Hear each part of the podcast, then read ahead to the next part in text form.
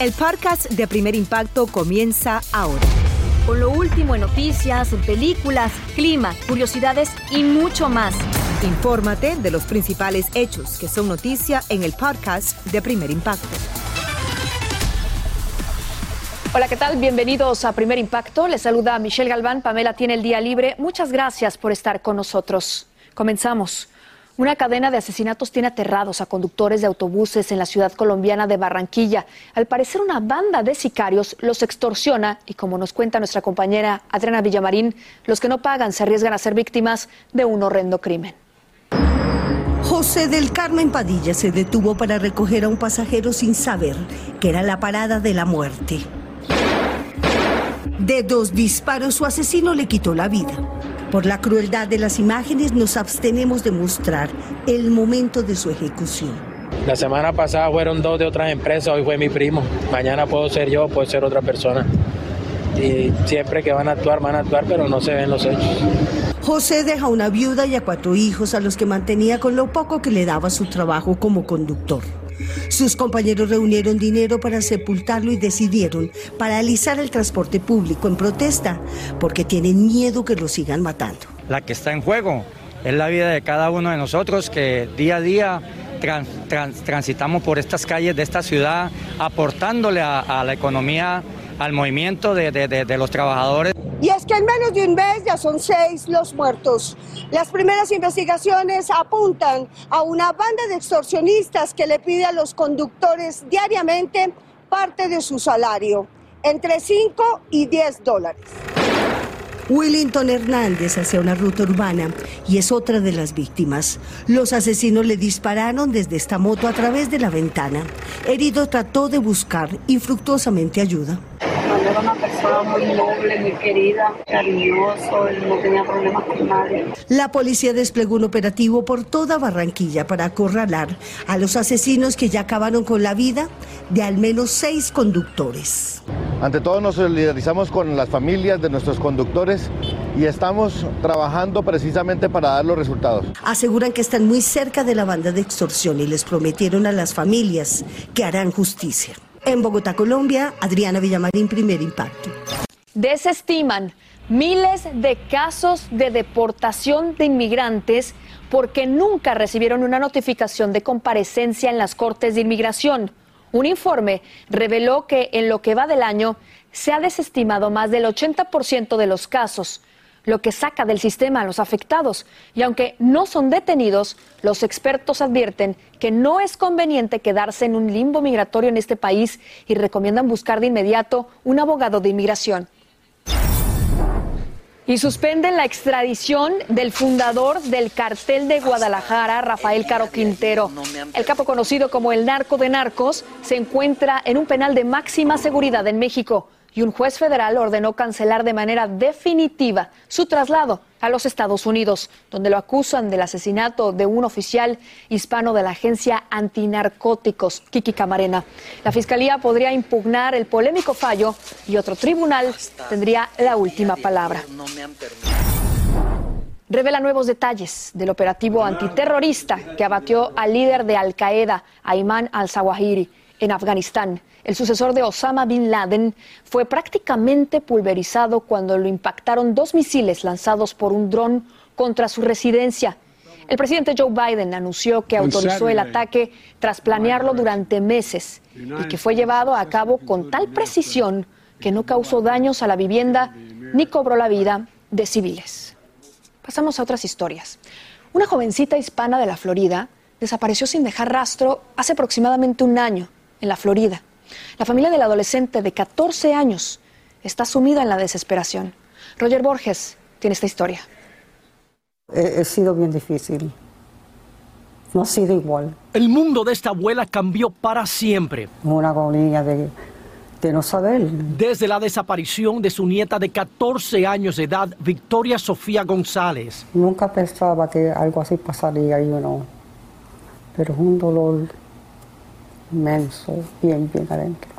Su nieta tenía solo 13 años cuando fue vista por última vez el 17 de septiembre del año pasado, después de asistir a todas sus clases en la escuela New Renaissance Middle School en Miramar, Florida. Salió ah, por la parte de atrás, se enseña las cámaras de, de la escuela, de colegio, y esa fue la última vez que se vio. Los detectives que trabajan en el caso no creen que fue secuestrada y nos aseguran que la joven tiene un historial de escaparse de su casa. Sí, pero siempre venía, volvía para atrás. You know, no como ahora, que you know, es- no, es- no hay nada, no hay, you know, pero sí, ella sí se iba, pero volvía para atrás. Tengo entendido que ella había estado en algunas aplicaciones de citas amorosas y que por eso fue que su papá le quitó su teléfono. El miedo de él era eso, que you know, estaba hablando con gente mayores. Tenía miedo que you know, pasara algo. La familia ha hecho todo lo que está a su alcance para encontrarla. Es difícil, you know, y todos los días es, es lo mismito, you know. Los levantamos, andamos, buscamos, jugamos boletos y es, es bien terrible. Victoria mide 5 pies 2 pulgadas y en ese entonces pesaba 226 libras. Si su nieta está viendo esto, ¿cuál es el mensaje que usted le quisiera enviar a ella? Que la queremos mucho, que lo hace falta y que vuelva para atrás. Pues estamos sufriendo mucho por ella. Y los detectives trabajando este caso temen que esta niña haya caído en las garras del mal. En Hallandale Beach, Florida, Roger Borges, primer impacto. Continuamos con más de primer impacto en vivo. Crece la preocupación por la rápida propagación de la viruela del mono y aumenta a cuatro la cifra de niños contagiados. Hasta ahora el grupo de alto riesgo son los hombres gay, pero las autoridades sanitarias advierten que cualquiera puede contraer este virus y los síntomas pueden ser más severos en los menores de 8 años. Ante el incremento de los casos, más estados se preparan para ofrecer la vacuna y California declaró estado de emergencia. Los avances de la ciencia y la pronta reacción de su hermano le permitieron sobrevivir a un joven que, según los doctores, cruzó el umbral de la muerte en dos ocasiones. Desde Texas, Leslie Enríquez nos cuenta cómo fue que lograron salvarle la vida. Pedro Reyes vive de milagro tras sufrir dos paros cardíacos. Afortunadamente, hoy nos puede contar su historia. Me dejó de palpitar el corazón y me, revivieron. Estaba trabajando y ahí es donde me comencé a sentir mal y estaba vomitando y, y ahí es donde no podía respirar tanto. Mejor ese día me vine para la casa y me dormí. Dice que al día siguiente se sintió bien, pero en la noche Cuando me puse en una rodilla me sentí mareado, so me paré. Ya que me paré me desmayé. Por fortuna, su hermano estaba con él y llamó al 911. Muchas personas eh, no detectan estos síntomas, no llaman al 911 y pueden quedarse en la casa y no despertar al día siguiente. Pedro se presentó con un cuadro vascular y arritmias cardíacas. Cuando se tienen estos tipos de arritmias cardíacas, el- como te digo, el corazón no es capaz de enviar sangre al cerebro. Es un paro cardiorrespiratorio, como se llama. Cuando los paramédicos llegaron, fueron capaces de revivirlo. El joven de 17 años estuvo clínicamente muerto por más de 20 minutos. Y sí, es un milagro porque después de ah, cinco minutos de no recibir oxígeno al cerebro, pierdes el 10% de la función cerebral por cada minuto que no llegue a circulación. Pero cuando llegó al hospital, estaba neurológicamente intacto. Uh, the inflammation of the Se determinó que tenía miocarditis, lo que provocó una peligrosa taquicardia ventricular. Miocarditis es una inflamación del corazón. eh, no es muy común, pero cuando se presenta, eh, un- una cuarta parte de los pacientes puede presentarse con problemas severos del corazón. Another one. Es frecuente en niños y jóvenes, usualmente causada por infecciones virales. Cuando se hizo la biopsia del corazón, encontramos eh, parvovirus B19, que es un virus bastante común en niños. Estando en cuidados intensivos, entró en paro cardíaco dos veces. Una vez me levanté y me estaban pompeando algo en la boca y había como 20 doctores en un cuarto. Es la única vez que me acuerdo, las otras no. Si él hubiera estado en su casa, pudo haber tenido muerte súbita. Una máquina como estas fue la que ayudó a salvar la vida de Pedro. Se le conoce como ECMO, que significa oxigenación por membrana extracorporal. ¿Y cómo funciona? Esta máquina succiona la sangre del lado derecho del corazón, después la oxigena y la regresa por una arteria del lado izquierdo del corazón. Esto permite que tanto los pulmones como el corazón del paciente descansen y así se recuperen más rápido. ECMO se ha usado bastante en los últimos tiempos para pacientes con COVID. Es uh, satisfactorio saber que tenemos las herramientas médicas para poder tratar a estos pacientes, especialmente cuando eh, lo hacemos de forma temprana. Pedro permaneció un mes hospitalizado para que su cuerpo se ajustara de la transición de una máquina a otra. También se le implantó un marcapasos. Pedro está decidido a cambiar su vida y regresar a estudiar.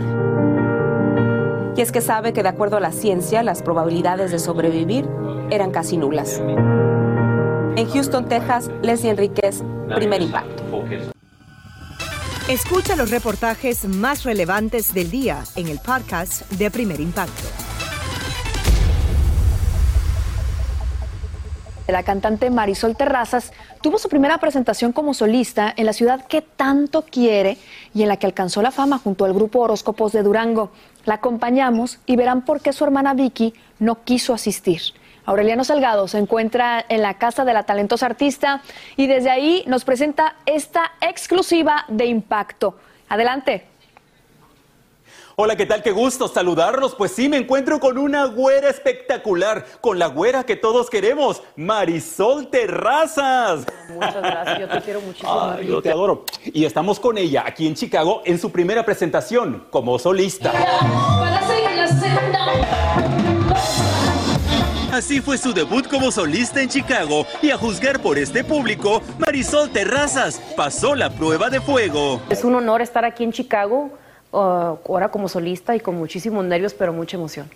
Casi un año ha transcurrido desde que la güera nos dejó fríos con la noticia de que dejaba Horóscopos de Durango, el grupo creado y dirigido por su padre, con el que alcanzó fama cantando junto a su hermana, Vicky Terrazas.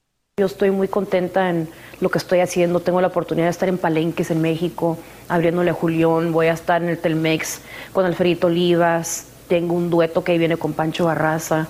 ¿Ha sido difícil este camino como solista en lo que llevas? Sí, porque yo no entendía el lado del negocio. Quizás no lo entienda, pero lo estoy aprendiendo. Es muy machista lo regional mexicano. Ahora que estoy sola, lo veo y lo siento y nunca lo sentí con horóscopos Durango. Porque me miran bien contenta y bien vestida, les molesta. Ya ha presentado tres temas como solista, así que todo va viento en popa. Tengo el apoyo de mi familia, de Vicky, de mi papá. Algo que pudimos comprobar al ver a don Armando Terrazas apoyando a su hija en esta presentación. La amo y que me dio muchísimo gusto verla sola en el escenario. Nunca estuve sentido con ella. Me dio tristeza, sí, sí, tristeza sí me dio pero sentido no. Estamos aquí para apoyarla. Este, yo en realidad, aunque ande sola, acompañada, uh, para mí es, el apoyo va a ser incondicional siempre, 100%. Aunque la cantante asegura que ya compartió con su hermana Vicky, explicó por qué no la vimos aquí. Dije yo, ¿sabes qué te gustaría ir a echarte un palomazo conmigo? palomazo para la gente que no entiende, es ir a cantar conmigo arriba del escenario. Y me dice, ¿sabes qué? No quiero salir mucho porque no, no quiero enfermarme y tengo mi bebé aquí. Es muy buena mamá. Lo bueno es que tenemos ese respeto y cariño. ¿Algo que te gustaría decirle a Vicky? La admiro muchísimo y la quiero mucho. Y le va a ir muy bien. Y es muy buena mamá.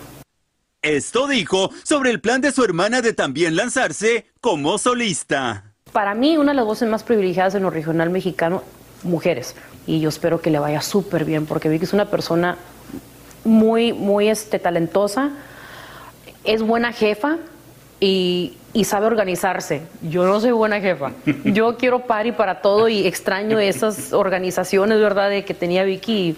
Consciente de la competencia que existe en el género musical, en el que prueba suerte como solista, Marisol tiene este deseo.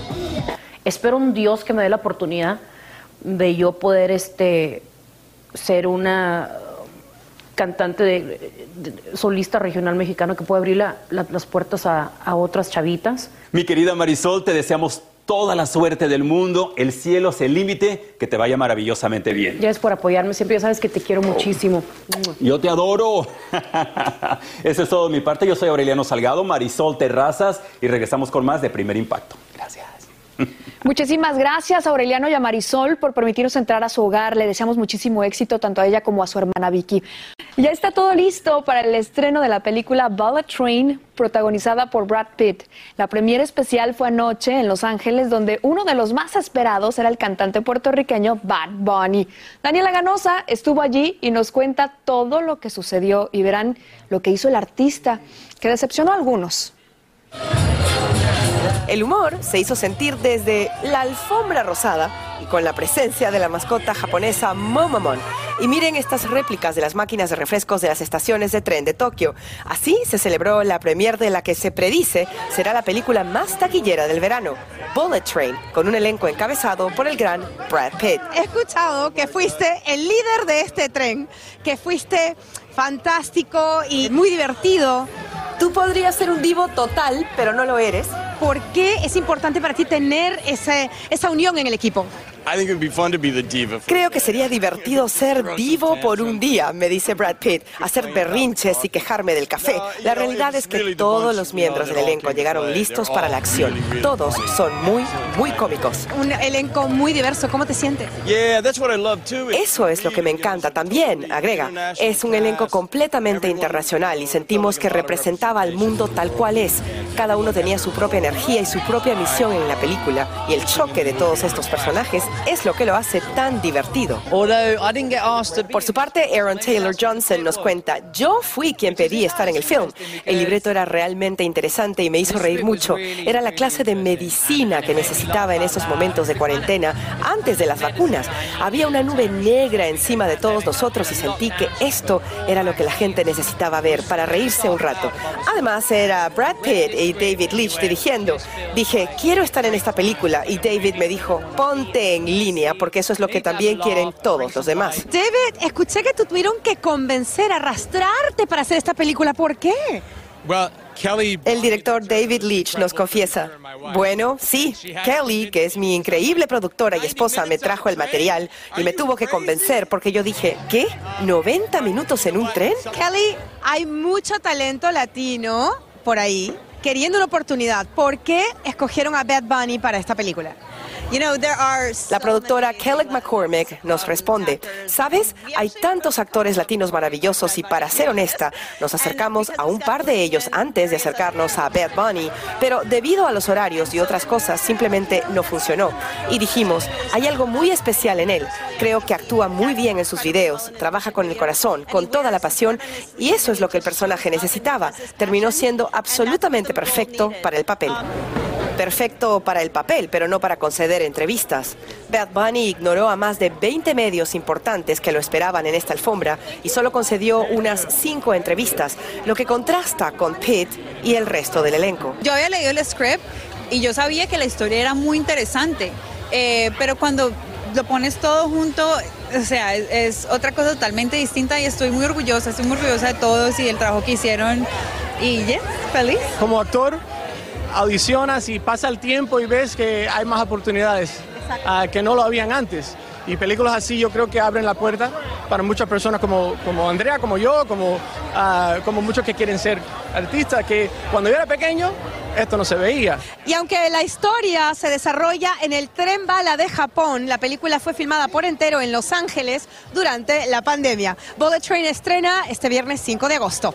En Los Ángeles, Daniela Ganosa, primer impacto. Muchísimas gracias, Daniela. Y el famoso pianista, compositor y arreglista cubano Chucho Valdés se presentó en España junto a otros grandes artistas. Él repasa su larga y exitosa carrera con Aurelio Manzano en una amena entrevista concedida en Madrid.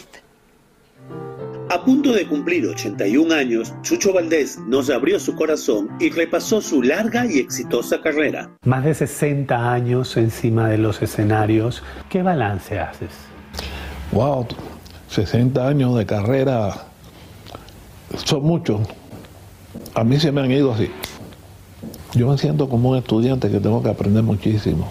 He pasado por todo, todos los caminos que existen dentro de la música, desde la música popular cubana, de la música afrocubana, desde el flamenco con la cubana, desde el clásico. He, he, he caminado por todos esos terrenos y diría que, bueno, con muy buena suerte por haber tenido un maestro como Bebo Valdés, que ha sido mi padre siempre. La historia de la familia se repite. Empezó con tu padre, continúa contigo y sus seis hijos. ¿Van a seguir con el legado de la familia? Todos son músicos, todos han estudiado, todos se han graduado y están haciendo su carrera muy bien. Confiesa que ha cumplido muchos sueños en su vida, pero hay uno que le llegó al corazón. Cuando yo era un muy jovencito, un teenager, a los 15 años, mi papá decidió que yo fuera el pianista de su orquesta. Eso fue increíble, ¿no? Ver, empezar bajo la batuta de mi papá, de mi maestro. Después mi papá esto se fue de Cuba en el 26 de octubre de 1960 y no nos vimos más. Y mi sueño fue algún día poder volver a verlo y volver a tocar con él. Y ese sueño se volvió a realizar, por eso digo que ese fue el sueño logrado más grande de toda mi vida, tocar con mi padre.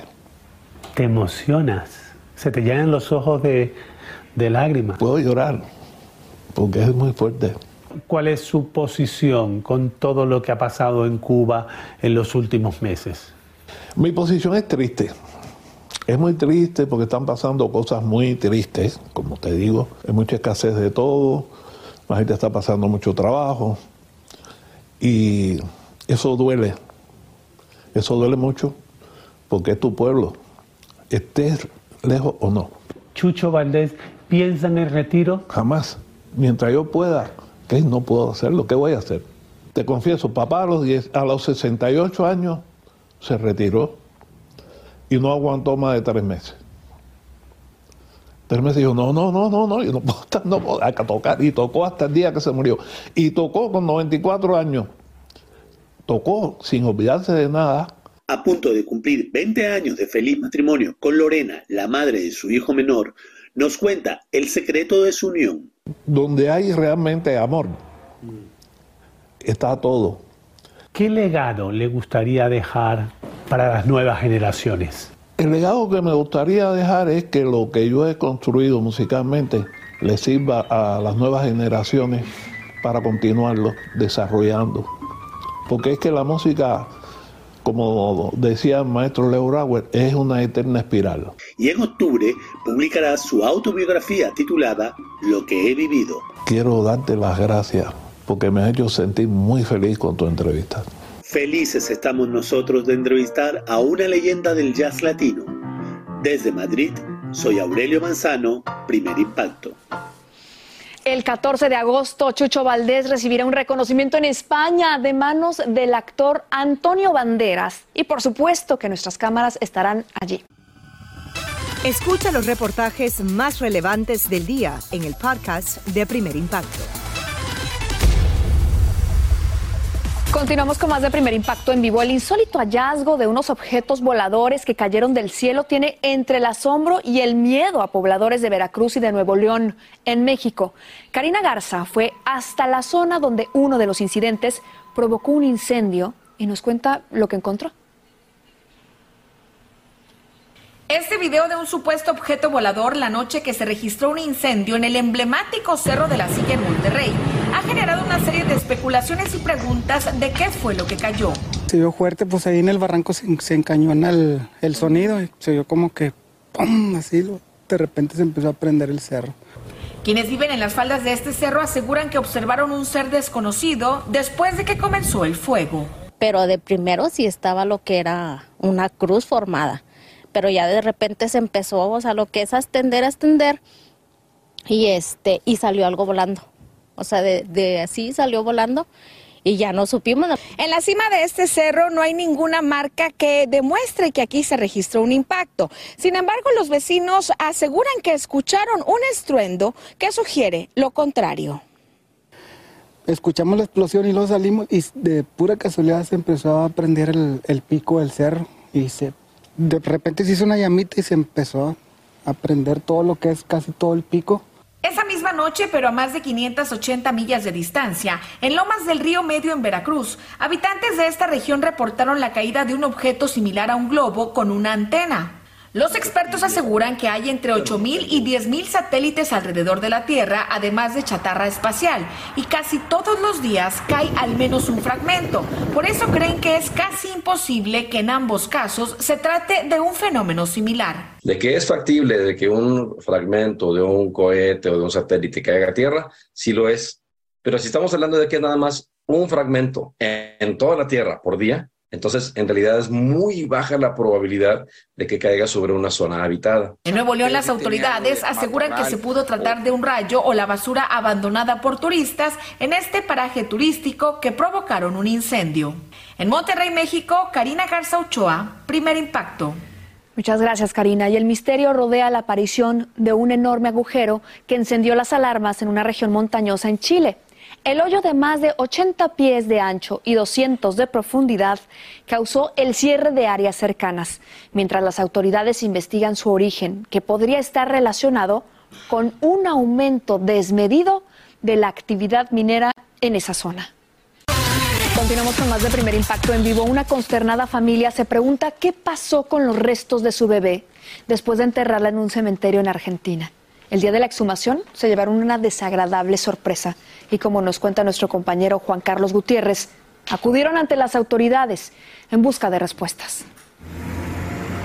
El día 6 de julio del año 2019, en este camposanto de la pequeña ciudad argentina de Concordia, a un poco más de 400 kilómetros al norte de Buenos Aires, una tía sepultaba el cuerpo de su sobrina, la pequeña Melody, quien apenas había nacido 48 horas antes con varias complicaciones que su cuerpecito no resistió.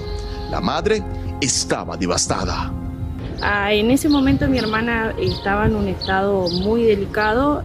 Eh, con autorización de ella, al hacerme cargo del cuerpito, fui y la reconocí. Nosotros la velamos en Casadí, que es una casa fúnebre, no la velamos por la municipalidad. Hasta ese momento todo parecía marchar con normalidad en la fosa 24 de este cementerio, pero tres años después se llevaron la gran sorpresa. Nosotros sabíamos eh, que a los tres años ella iba a ser exhumada, como es la ley del cementerio, que todos los bebés cada tres años se sacan. La tía se refiere a la ley que dice que a los tres años los familiares tienen que proceder a la exhumación y trasladar los restos a un nicho. Esa era la razón por la que la madre estaba allí.